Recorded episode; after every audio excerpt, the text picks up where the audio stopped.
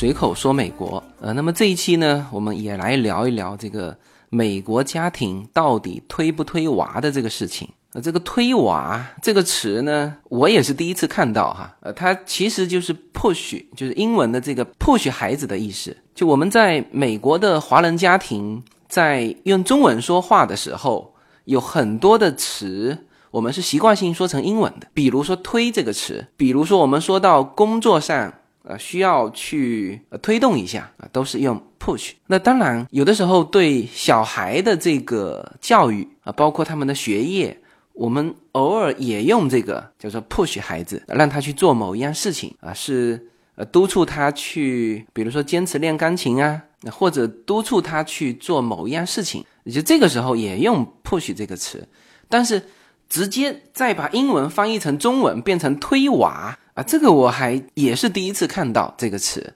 那么这个词呢，就出现在呃这几天非常火的一篇文章，可能很多的家长都看过这篇文章哈。题目叫做《目睹了美国家长推娃的盛况后，我内心现在慌的一批》。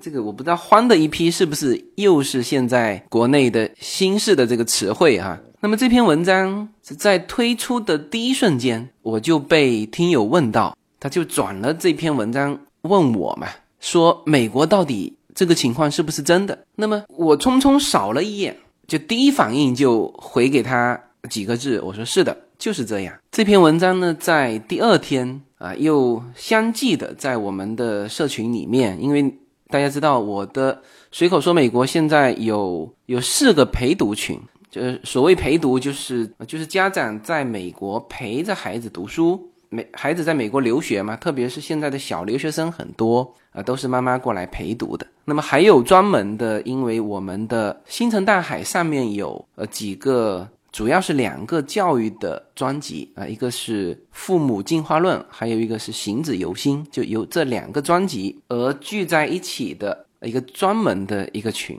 呃，也都在讨论关于这篇文章引发的，就是就是关于到底是推娃还是不推娃。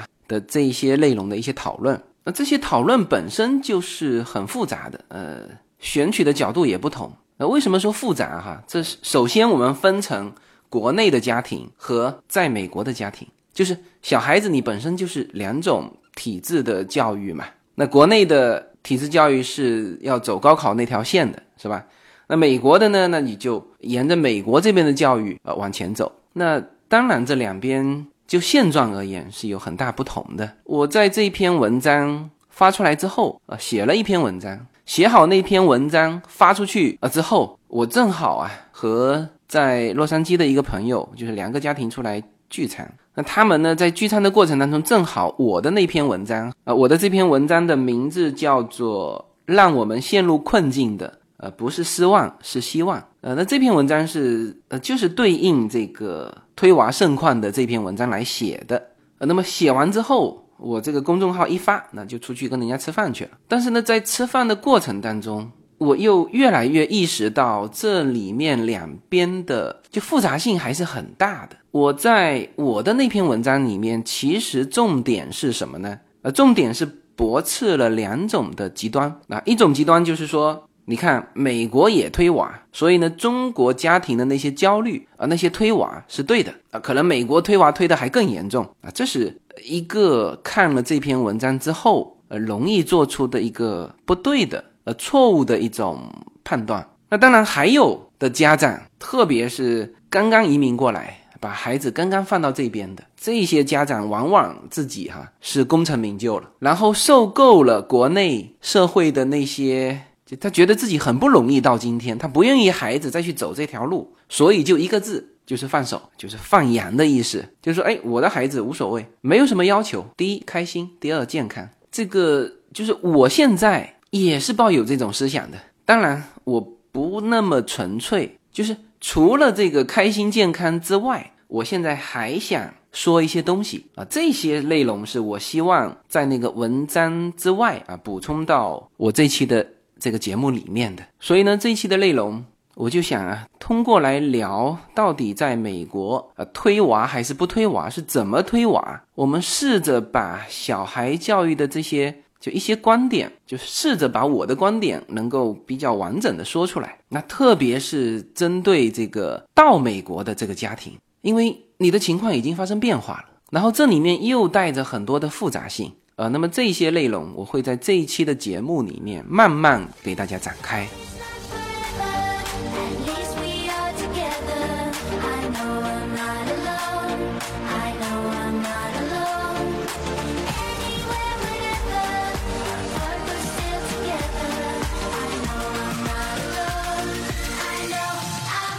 我们家的老大，就我们家大女儿 Yuna，大家应该也都很熟悉哈。他已经上到小学的三年级了啊。他是在就我们这边沃纳学区的啊一所非常好的公立学校。呃，大家知道沃纳是学区嘛？呃，那么美国是这样的，就是在四年级之前啊，其实无论是公立学校还是私立学校，其实都是快乐教育，没有什么太多要求。然后呢，公立学校上课呃上的比较短。像现在他是两点四十分就放学了，呃，那就算你放进私立学校，大概三年级，呃，也就是上到三点半吧。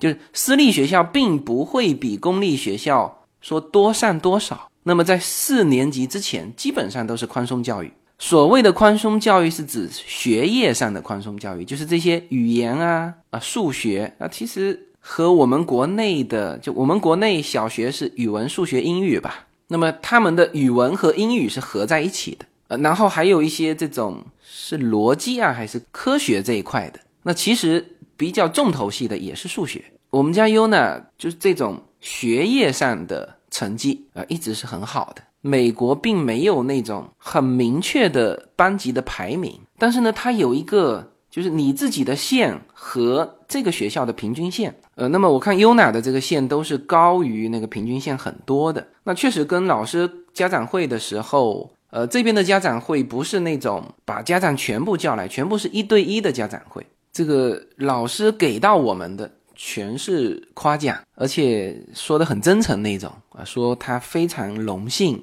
能够教到像优娜这么聪明的孩子。我靠，说的我们这个还是很高兴的嘛。然后我们所担心的所有的问题啊，包括我们问到老师，因为优娜很喜欢看书嘛，就在美国蛮多的孩子像优娜这样的，就是看书上瘾啊。当然他看电视也上瘾，但是看电视我们有控制嘛。那看书，那我们确实没有去控制，而且甚至有的时候有些家庭是不让孩子在车上看书，那有的时候他自己在后面看，我们没看见，也就让他看了，所以。他是花了大量的时间看书，但是呢，我们发现他看的书就大量的是故事题材的。美国的书呢，它是分为 fiction 和 non-fiction，就是 fiction 是就是类似小说这种，《爱丽丝梦游仙境》啊这种假想出来的。那 non-fiction 是关于就真实的啊，就是科技呀，就社科这一类的。那 Una 是看了太多都是这种就小说这一类的。而且他看的特别快，就是图书馆的书，有的时候我们嫌它不够新嘛，呃，那他妈妈送给他的什么生日礼物啊，是各种节日的礼物，大部分是是书籍，那他看的特快，我们呢就担心说他看太多这种小说，而不喜欢这个社科类的书籍，就我们想来想去，也就是担心他这个，因为看书本身你肯定不是件坏事，是吧？但是你如果说沉迷小说，那。就有一点担心嘛，那那我们就把这个担心问老师，老师说没有问题啊，他说他爱看什么你就给他看什么。呃，按照老师的说法是，就是小孩子在这个年龄段，他只想看这些故事，然后到了高一点的年龄段呢，他自然而然的就喜欢看现实题材的，或者是科幻的，或者是社科文艺的。那就是这个根据他自己认知这个世界的阶段啊，以及可能教学上也会有所辅助吧。所以那个家长会的时候，我们是呃挤了半天就挤不出问题问老师。那反正总之就是在学业方面，我们是没有什么可担心的，当然更谈不上焦虑。那么我在文章里面啊，其实我不仅仅是这次写的这篇文章，叫做让我们陷入困境的不是失望。是希望，我之前还写过啊，西方教育绝不是宽松教育啊，类似这些的文章，其实都已经提到了。大家如果有听我之前的关于美国教育的这些节目，也都提到了，就是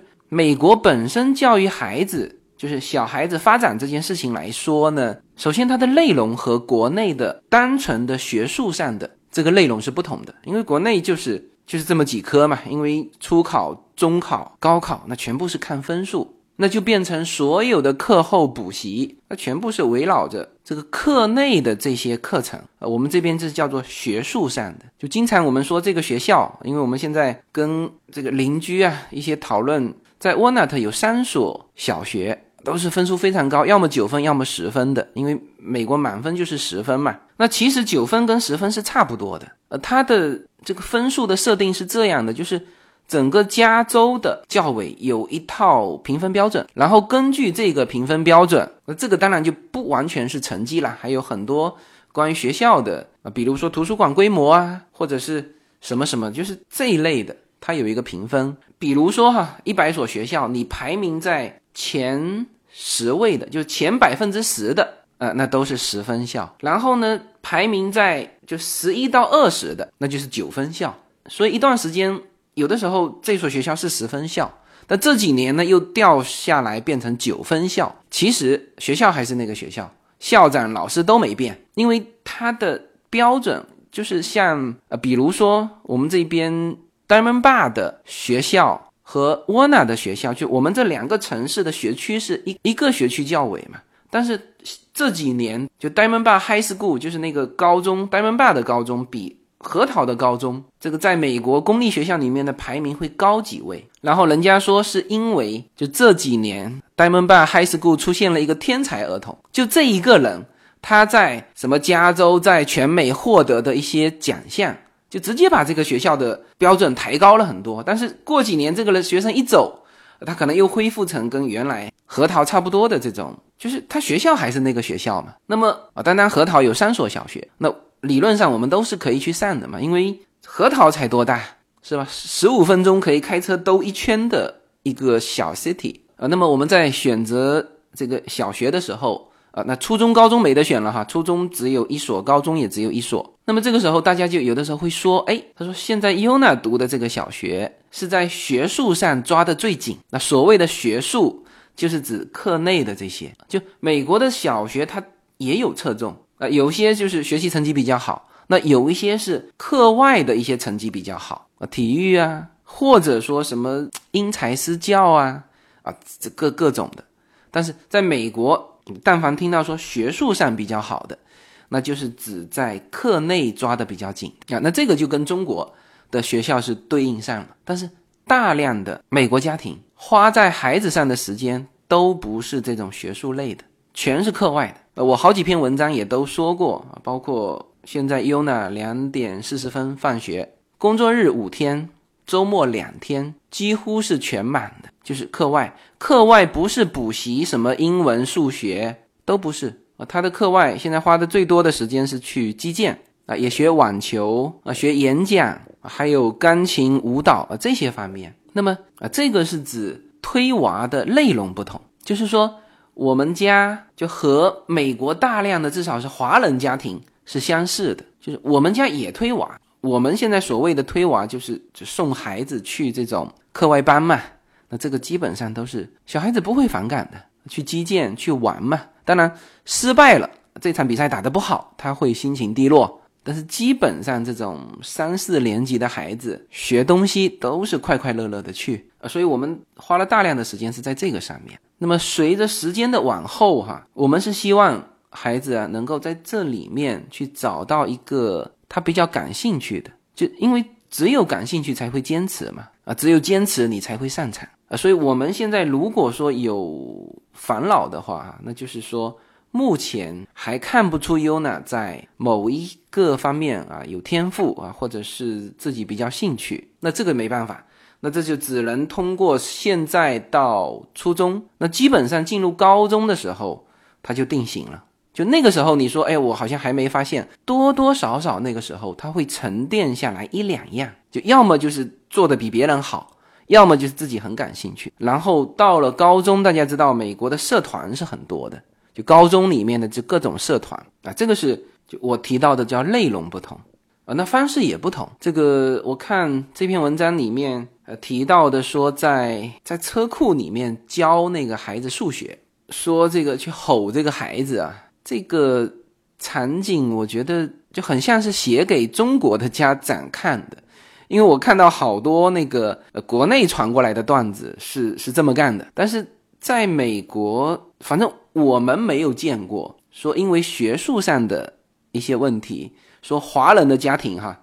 因为学术上的问题去吼孩子的，像我们家就应该说 push 的最厉害的是关于时间观念，上课不能迟到，跟人家约好的几点啊，几点几分之前就必须要出门啊，这个是我们常常去催促孩子的。呃，那么我在我新的这篇文章里面也提到了，就是我认为的美国家庭，如果他有推娃的话，他实际上正确的推娃方式是什么啊？一个是叫。多领域、多方位的去帮助孩子发现自己的兴趣和擅长。第二是给予足够的资源，让孩子一步步去印证自己的能力，从而树立与他能力相匹配的自信心。第三啊，就是关于这个挫折感。成功固然很棒，但是也要学会如何面对失败与挫折。人生路很长，心态健康与身体健康同样重要。这是第三、第四。家长是孩子的榜样。言传身教，以身作则，与孩子共同成长，呃，这些是我认为的，叫美国家庭教育中的精髓啊，也是我说到的是美国的家庭也推娃，但是他推娃的方式和国内的，就是去去逼迫孩子去做一样事情，然后孩子不愿意啊，然后你在这些事情上跟他去叫做心力交瘁，我我看到太多的段子。其实他们是在逼迫孩子做一件不愿意孩子做的事情，那就很累。呃，那么这个是，呃，我看到的，就是美国式的推娃啊，与中国式的推娃在内容上和方式上的差别。应该大家听完我前面的表述啊，其实大家应该如果有之前就有接触我的文章和呃。之前的一些节目应该知道，这两种推娃其实是完全不同的性质。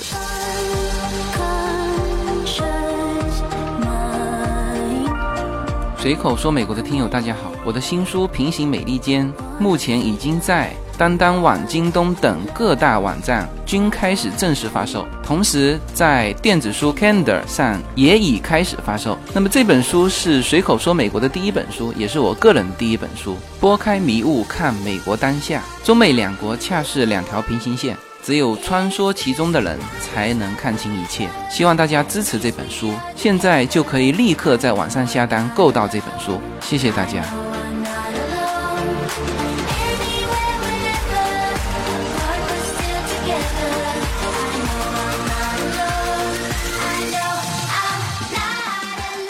那么我们刚才说了，美国的家庭如果推娃的话啊，就是这个 push 这个小孩的学习哈，他推的内容和推的方式是不同的。呃，那么大家注意到没有？我的用词哈，就是说，如果这个家庭推娃的话，那么除了如果之外啊，那就也就意味着也有家庭不推娃啊。是的，美国是一个非常非常多元化的国家，就是你对这个多元化的理解。如果够充分的话，就是这个多元化的意识，不是说啊，这个肤色不同，什么民族文化不同啊，吃的东西不同，就还有一个哈，就是这个人生的目的不同，这个不同才是最大的多元化。就是呃，在美国呢，很多的老美家庭是真的不推娃的，小孩学的怎么样随便。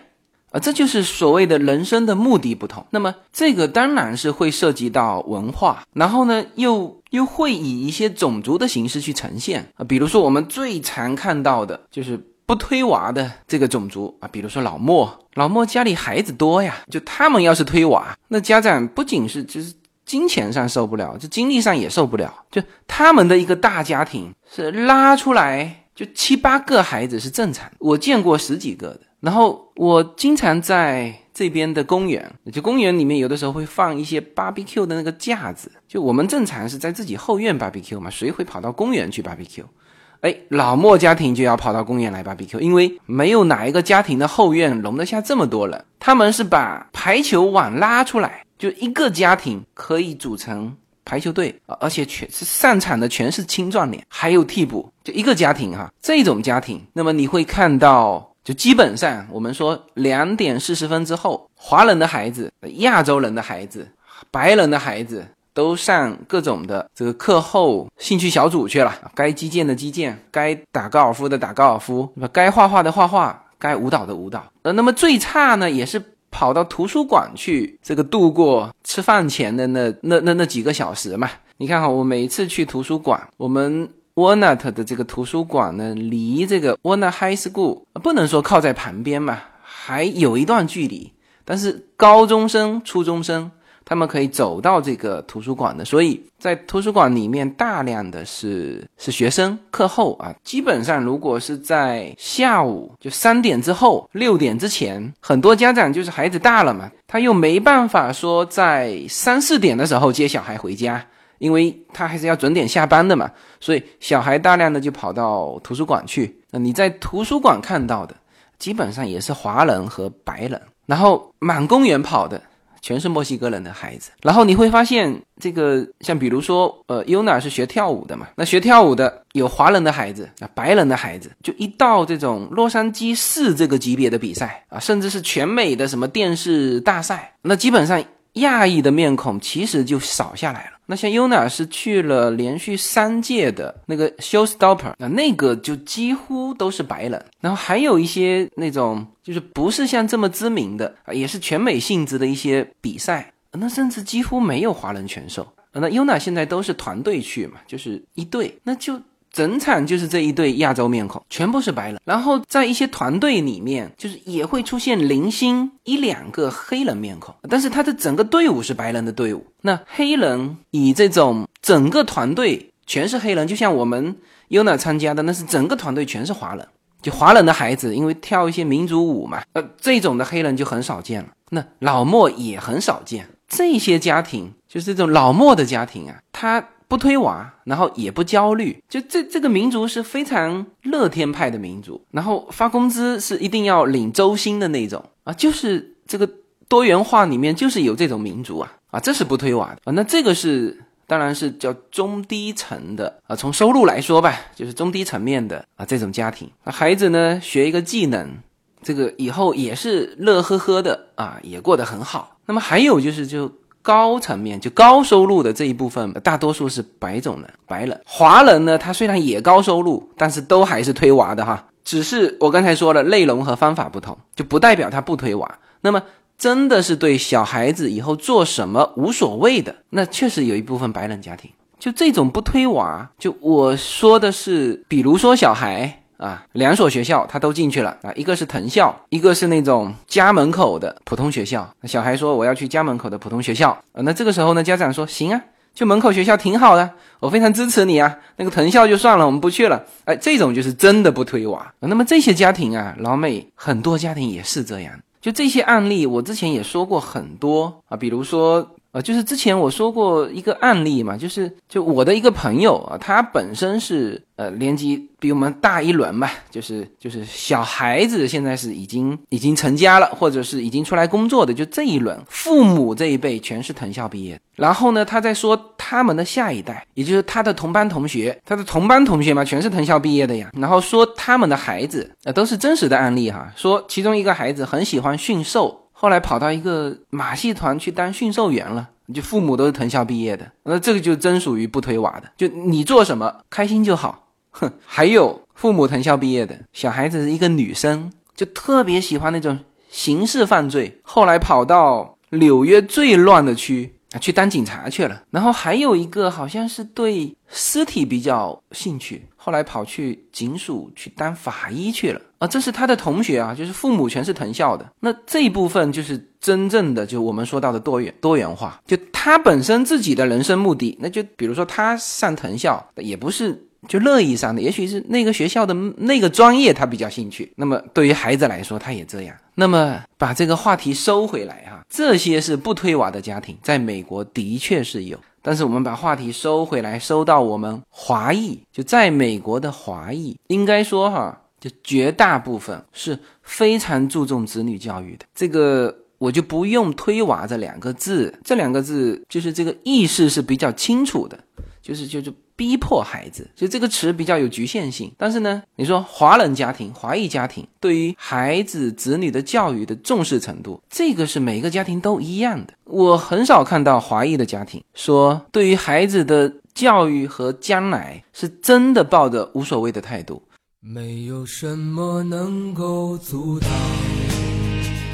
没有什么可以阻挡对自由的向往。大家好，这张专辑的播出时间是每周一周五的下午，每周两期，不见不散。现在大家除了收听我的音频节目之外，还可以加入我的微信公众号，公众号的名字是无限空间，这是一个。跨越中美的自由连接的社群，大家可以通过这个公众号找到您所在的城市或者是您喜欢的微信群，加入随口说美国的社群。同时，也在这个公众号里面啊，已经建成了随口说美国的 IP 矩阵，名字叫做星辰大海。在这里面呢，大家可以听到更多的跨境主播为您分享的更多的跨境内容。当然，您如果希望随时能够追踪到随口说美国的各类信息。您还可以登录新浪微博、今日头条、抖音去搜寻“随口说美国”。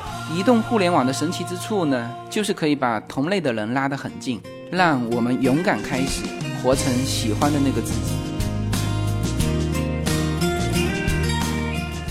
导致我经常听到，也是我们就是比较受刺激的，就别人家的。呃，现在大家很很流行是，就是别人家的孩子怎么样怎么样哈，别人家的什么怎么样呢？别人家的老公怎么样哈？那我们是就很少会被刺激到，但是偶尔这个叶子跟我回来吐槽啊，就是老吐槽到一种现象是什么呢？就是说发版季啊啊，应该前一阵子啊，就是这个美国的发版季啊，基本上向各个学校递这个申请。那有些学校已经给到你入学通知书了啊，这这个就叫发版季嘛，美国。然后有时不时身边的这个朋友圈啊会传出来说，哎，小孩进藤校了，这个不是刺激我们的，刺激我们的是后面一问他的家长说，哎呀，你小孩这么好是怎么教育出来的？这个时候我们听到的往往都是家长怎么说。说那我那个孩子我从来没管啊啊自己学着学着就就学到藤校去了，就这种是另外一种情况。你说他都没管吗？肯定不是。我们身边出过好几个这样的家庭啊，现在应该就是有的是直接的朋友关系，有的是间接的关系。然后我把他就有的时候我们稍做研究啊，其实就发现什么呢？就这些家庭所谓的他都没管，其实他们也是一种就可以总结的。这个最终把孩子呃导向藤校或者名校吧。当然，在美国的话呢，就不是所有的家庭都把这个名校和藤校当成是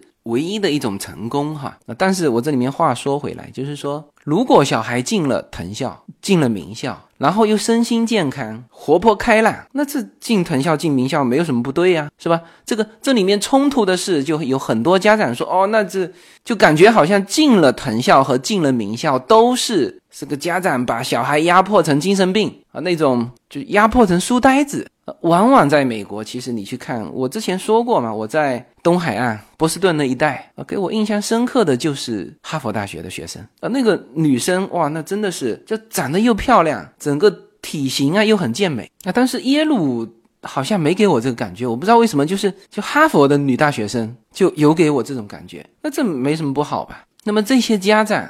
说都没管的这些哈，又把孩子塑造成这种形象又阳光，身心都很健康，然后呢，学习成绩又好啊，那么以后肯定是前途光明的。就这一类的家长，你去细细分析，我觉得大量的家长说不管的后面啊，其实有两样东西有一致性，也值得拉出来我们来看一看。什么呢？第一，他确实在孩子的学习兴趣的这种具体的事情上没管。就比如说，小孩上完学回到家里，他爱看书、爱听音乐、爱运动啊，甚至爱看电视，他都不加以具体干涉。然后，甚至在小孩选择啊，这最后上什么大学、什么专业，然后呢，这个小孩在初中阶段进什么兴趣班啊，进学校的什么社团，他都没管。呃，那这个时候家长实际上是什么呢？是在旁边看，然后具体做具体的。决定的全是孩子。我以前的节目说过哈，就是给我们家杀虫的那个小公司，也是一个华人，他们家住在哈仙达海啊，在一个六分还是五分的公立学校，就两个孩子，一个姐姐，一个弟弟。那他当年在我们家。这个这个封闭起来杀虫的时候，他就说了姐姐上了哈佛，然后我们就很兴趣，不是向他讨教吗？他就说他都没管，就什么决定都是姐姐自己做的。就比如说小的时候爱上什么兴趣班，找哪一个老师，因为他们也是他们是八十年代过来的嘛，他他就说了嘛，他说哎呀，他说他看我们也是新移民过来的，他说像我们这种家庭，小孩子上到。小学五六年级，基本上你你也不用管了，就是你管也管不了。你能具体指导他的学业吗？那还不是小孩说说，哎，我要参加什么，那我们掏钱就是了嘛，是吧？那他女儿，我印象当中是好像是学校啦啦队的队长，呃，那这也是组织能力啊。就家长反正都没管，小孩子自己养成了这种主动在生活上、在学习上的这种这种性格，呃，组织能力很强啊。在美国，这种组织能力。大的好的学校是非常看重的。其实无论是美国社会还是中国社会，其实都很缺这种有良好组织能力的人啊，这是一个技能。那么进哈佛了，肯定各科成绩都很好。那么再加上有这种组织能力啊，甚至是社会的这个工作能力，他们父母从他们说起来，他肯定就不是那种。大富大贵的，什么请名人写推荐信啊什么的，肯定没有。那就姐姐进了哈佛，然后他那时候在我们家跟我们聊的时候，他就在那边苦恼说，弟弟是就第二年毕业，弟弟学习成绩也很好。他当时跟我们苦恼的是，他说如果两个都去了哈佛，那个学费很贵，就是扣掉奖学金，他姐姐就是拿了奖学金去的。他说扣掉奖学金，学费也还很贵，就跟我苦恼这个嘛。就当时我有一期节目说过。是吧？我说你这砸锅卖铁也得去了嘛。结果他弟弟第二年也上了哈佛，就是这么样一个家庭，就是这种说都没管的。现在优娜学击剑的，就一在一起的有一个女生同学，她的哥哥进斯坦福的。那一问他家长说怎么教的，家长也是那句话，他说我们能有什么可教的？就小孩子自己读啊。那么这个一听起来就是也是属于那种具体事情不管的。但是呢，这些家庭啊。有一点做到什么呢？就当小孩子要资源的时候，资源是充足的。这个那个杀虫的那个家庭，他就说了，他说我们反正提供钱就是了。小孩子他有说到说给小孩找了很好的这个老师，呃，不是学术上的哈，是他姐姐是一个什么，我我给忘记了。反正印象当中，他父亲说了一句是找私教吧。然后上斯坦福的这个家庭。就是优娜击剑的这个同学，他是连续多少年的，就是因为他给孩子上了一个很好的初中、高中吧，我印象很深，不是私立学校，是公立学校，但是离他家很远。那么这至于说不在这个学区，怎么样能够上这个好的公立学校的，在以前的节目里面提到过，有好几种情况下是可以的，这个就不在这里提了。他父亲跟我说，就是早上早起来呀。他们自己也得上班啊，是六点多还是七点就出门？然后小孩子这个什么小学、初中、高中，就是好几年的时间，就是这么每日奔波接送。那这就是资源上给的充分嘛，就绝对不会出现说，哎，小孩子说我想上这个，我想上这个老师的课，呃，家长说算了吧，你你这个我们家没钱，没有，就是说。华人的家庭就在美国这边的家庭，就不管他的具体方式是什么，但是对于子女的教育都是非常重视的。比起华人家庭，其实华人家庭在美国就是这个推娃，这当然再再次说明哈，在美国的推娃跟中国的推娃是不一样的。对于孩子的教育方面，其实华人并不是做的最狠的，最狠的是印度人。我分不清楚这。两个主意哪一个更狠？可能是印度更狠哈。这个我们就印度的虎妈，我们是听过非常多的案例。那他们的效果很好啊，大家知道吗？在美国，就所有的族裔排名啊，就印度裔是目前美国受教育程度最高、平均收入最高的族裔啊，没有之一哈，就是它最高。那可能大家会觉得说，哎，那这不是很多白人也是非常啊非常富有吗？如果说到收入的话。但是这里面指的是平均，这个“平均”两个字太可怕了。也就是说，所有的印度家庭都非常整齐的，受教育程度高，收入高。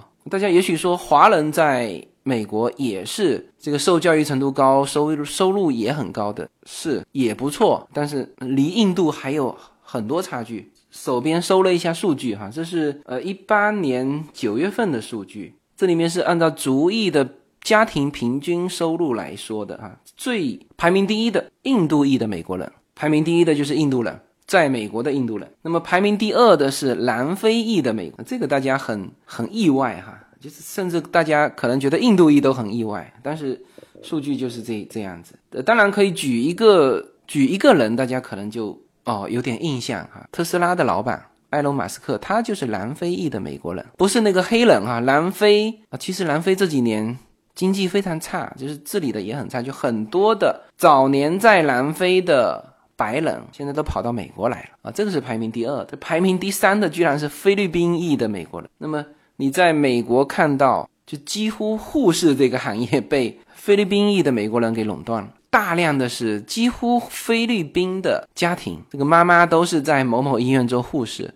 那么护士大家知道，这个收入是很高的，当然这个英文是作为他们这个工作的基础啊，这个是比我们华人是有优势的，就这个民族的英语基础。呃，那么第四位的，他是把这个台湾分裂出来，华人里面的中国台湾，这个在美国是统计到第四位。那么大家非常觉得非常有可能是呃排名前面的这个什么英裔美国人，就是最早的这个美国白人。才排在第六位啊，说的都是平均家庭收入哈。然后中国大陆的就是我们说的这个华裔是排在族裔里面的第十三位，嗯，高于美国平均水平，而且呢还高于日裔的这个收入。就日本裔的美国人在美国族裔里面排名第十九位，华裔是排在第十三位。那么韩国刚才说差好几个韩国。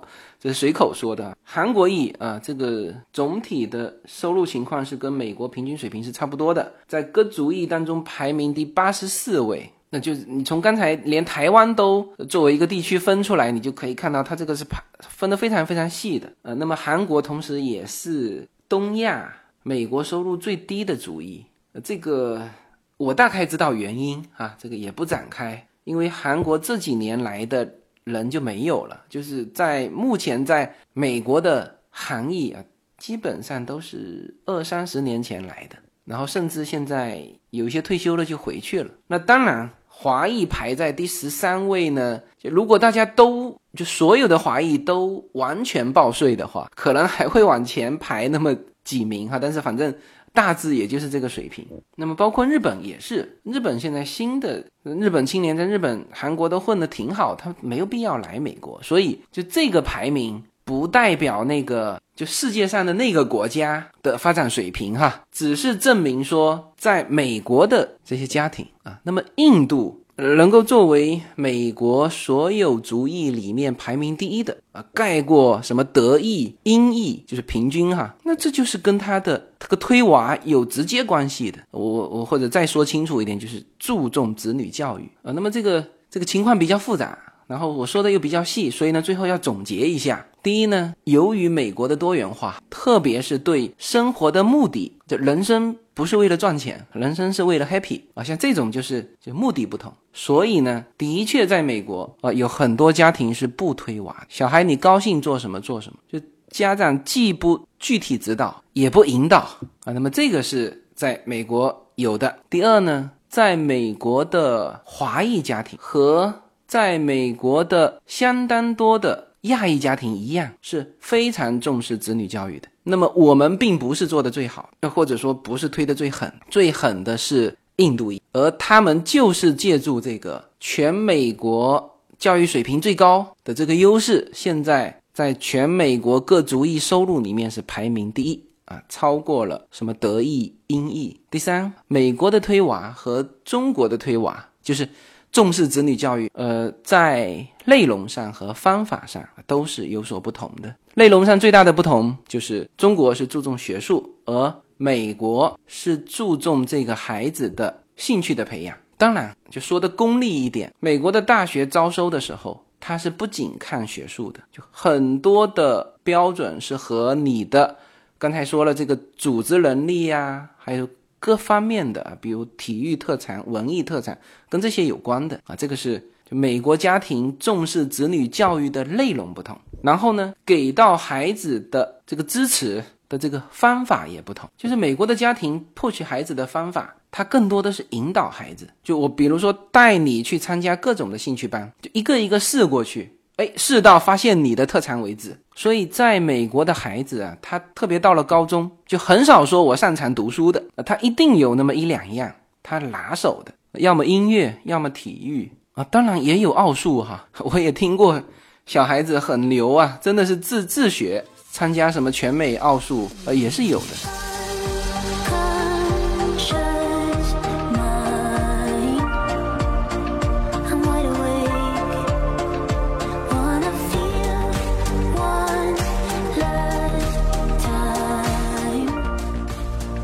好，那么我们这期节目呢，是借这个评论。呃，那篇文章，那其实是把就是有关于美国教育的蛮多板块的内容，又给它重新的用这条线索给穿了一遍。呃，那么把美国的一些教育的现状啊，包括我们自己家庭的，包括我们看到的啊这些具体的情况啊，这个聊完一遍之后，我们再把这个场景啊，就转到。我节目一开始的时候，就是我写完那篇文章之后啊，就和一个一个朋友家庭就带着孩子嘛，就在外面呃聚餐。那么这两夫妻呢，他们是已经有美国绿卡了哈，但是孩子还没在这边上学，因为因为国内的一些事情啊还放不下嘛。那么他们两夫妻看完。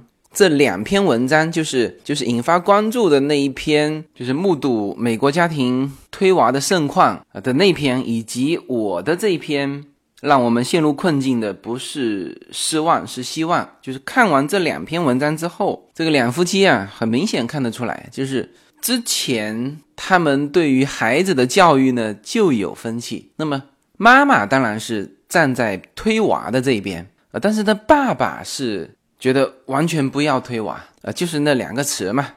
第一，健康；第二，开心。呃，因为他们的孩子还没有在美国上学，所以呢，我后来我跟他讲，我说啊，等你们的孩子在美国上学之后，这有些情况你们自然而然就会做出判断。就是现在去争论啊，到底是要推娃还是不要推娃，其实没有意义。为什么哈？我们家优娜是在。美国这边上小学三年级，他们家是在中国上小学四年级。本身这两边就小孩子的这个压力就相差非常大。他们家孩子晚上啊，就是不停的做作业，就是他们说几点吃完饭我忘记了，反正集中精神，不停的做作业，要做到最早是要做到九点半。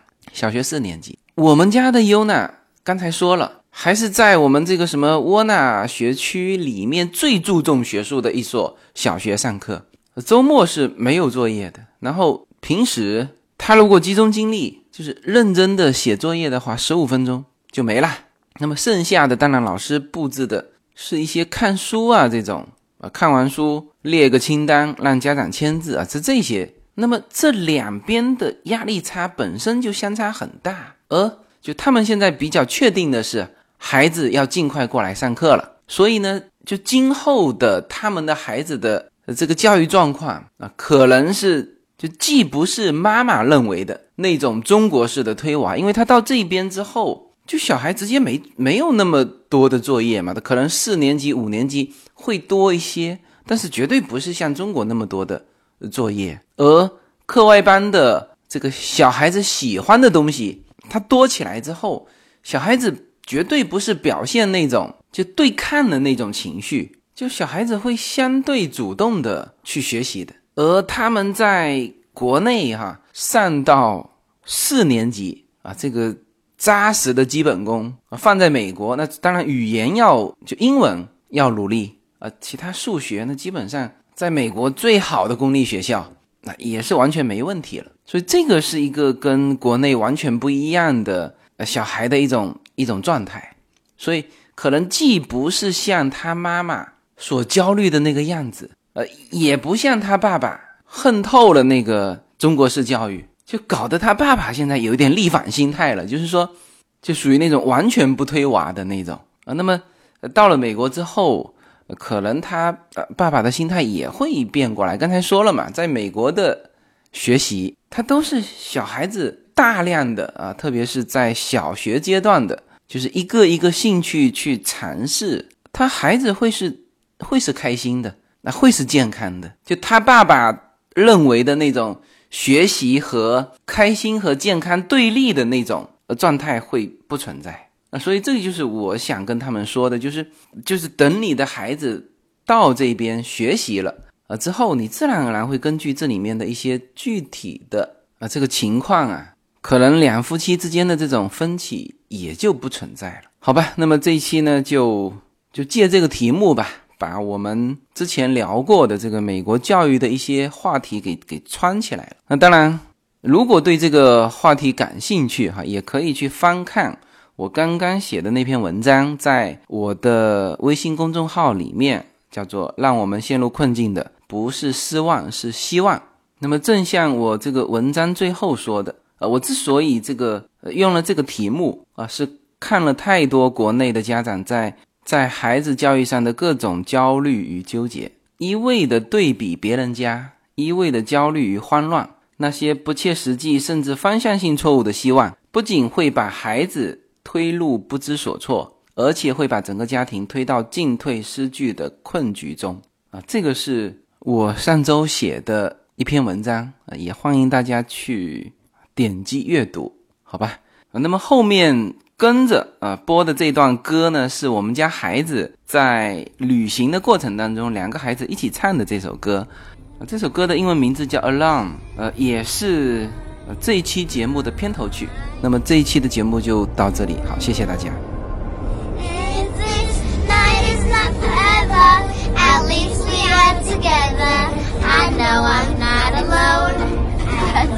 not alone. Anywhere ever, we're still together.